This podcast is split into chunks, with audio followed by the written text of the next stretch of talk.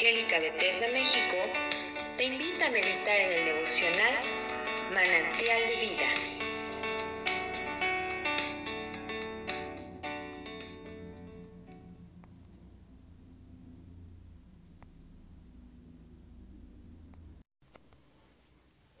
En esta oportunidad te invito a que me acompañes a que meditemos acerca del capítulo 4 del libro del profeta Ezequiel. Dice así la palabra del Señor.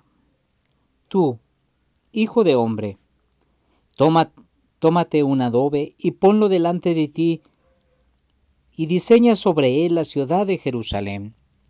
Y pondrás contra ella sitio, y edificarás contra ella fortaleza, y sacarás contra ella baluarte, y pondrás delante de ella campamento, y colocarás contra ella arrietes alrededor.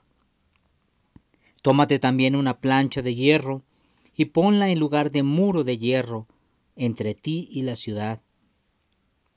Afirmarás luego tu rostro contra ella, y será en lugar de cerco, y la sitiarás. Es señal a la casa de Israel. Tú te acostarás sobre tu lado izquierdo, y pondrás sobre él la maldad de la casa de Israel. El número de los días que duermas sobre él llevará sobre ti la maldad de ellos. Yo te he dado los años de su maldad por el número de los días, trescientos noventa días, y así llevarás tú la maldad de la casa de Israel.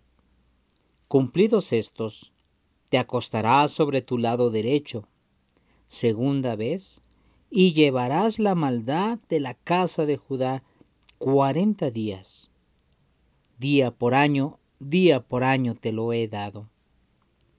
El asedio de Jerusalén afirmarás tu rostro y descubierto tu brazo, profetizarás contra ella. Y he aquí, he puesto sobre ti ataduras, y no te volverás de un lado a otro, hasta que hayas cumplido los días de tu asedio. Y tú, toma para ti trigo, cebada, habas, lentejas, millo y avena, y ponlos en una vasija y hazte pan de ellos el número de días que te acuestes sobre tu lado. Trescientos noventa días comerás de él. La vida, la comida que comerás, será de peso de veinte siglos al día. De tiempo en tiempo la comerás. Y beberás el agua por medida, la sexta parte de un hin, de tiempo en tiempo la beberás. Y comerás pan de cebada cocido debajo de la ceniza, y lo cocerás a vista de ellos al fuego de excremento humano. Y dijo Jehová, Así comerán los hijos de Israel su pan inmundo, entre las naciones a donde las arrojaré yo. Y dije, Ah Señor, Jehová, He aquí que mi alma no es inmunda, ni nunca desde mi juventud hasta este punto comí cosa mortecina ni despedazada, ni nunca en mi boca entró carne inmunda. Y me respondió, He aquí, te permito usar el estiércol de bueyes en lugar de excremento humano para cocer tu pan. Me dijo luego, Hijo de hombre, He aquí quebrantaré el sustento del pan en Jerusalén, y comerán el pan por peso y con angustia, y beberán el agua por medida y con espanto, para que al faltarles el pan y el agua, se miren unos a otros con espanto y se consuman en su maldad. El profeta Ezequiel estaba hablando, haciendo una trayendo una palabra difícil, una predicción sobre cuando iba a ser sitiada la ciudad de Jerusalén. De manera física él tuvo que experimentar a la vista de los demás una representación de lo que Dios iba a traer sobre el pueblo de Israel. Sobre la ciudad de Jerusalén. Una ciudad que, había, que era fortificada, pero que sería tomada y sería sitiada. Y entonces comerían de la inmundicia. Pero la maldad, la maldad se incrementaría en sus vidas, en sus corazones. Y entonces llegaría ese olor desagradable hasta la, hasta la presencia misma de nuestro Dios. La maldad se multiplicaría y el pueblo sufriría por las consecuencias de la maldad de su corazón. La representación que el profeta Ezequiel tendría que mostrarles era una serie de, de condiciones difíciles en sí para él mismo como persona. El hecho de demostrar que se iba a acostar sobre, sobre un lado de su cuerpo y sobre ese lado, dice, llevaría sobre sí la maldad de la casa de Israel.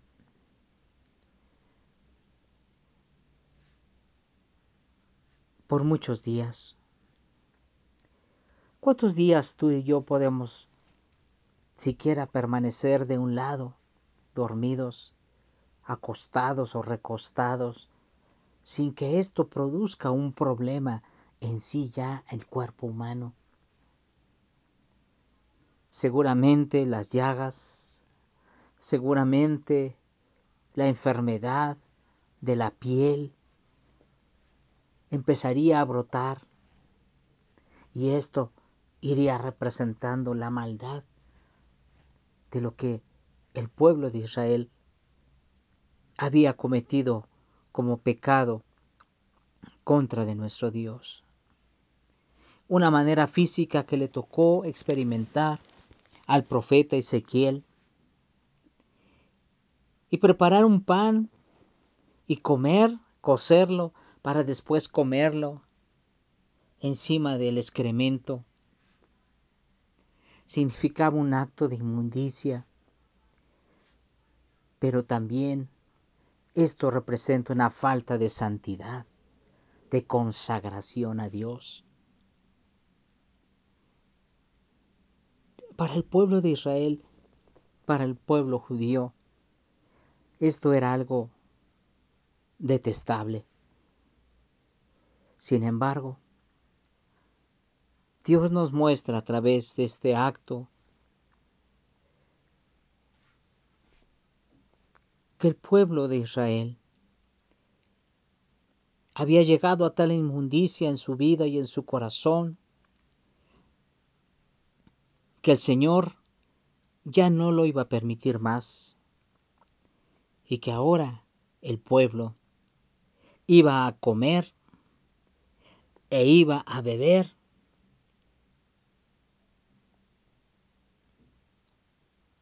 de una manera no digna, no limpia, de una manera que solamente significaba algo, angustia, peso, temor, espanto, y que fueran consumidos, como dice el Señor, en su maldad. Sí, el pueblo de Israel sufrió esto, pero aún a pesar de eso, la dureza tan fuerte del corazón del ser humano que lo lleva a seguir negando la existencia de Dios y a seguir rechazando y resistiendo a nuestro Dios.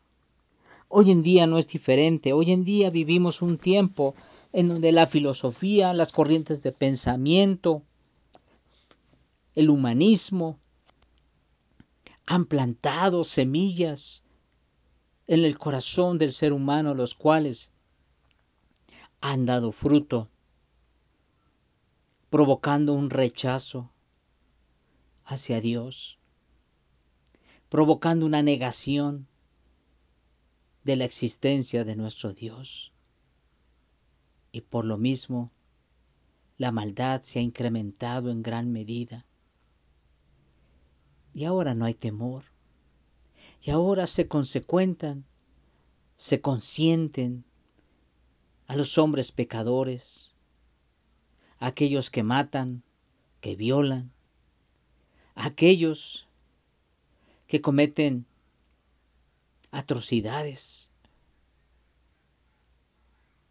que abusan de niños, que llegan a extorsionar gente por, por unas monedas. Lo peor de todo no es que la maldad aumente por estos hombres malos, sino que ahora se han corrompido los jueces, los gobernantes, y esto ahora se ha volcado en una vorágine que ha alcanzado a consumir todos los estratos sociales. Ahora, producto de la maldad del ser humano, ahora los gobernantes, los jueces, protegen ya no al inocente, sino al victimario. Eso nos habla del grado de maldad con el cual estamos viviendo hoy en día.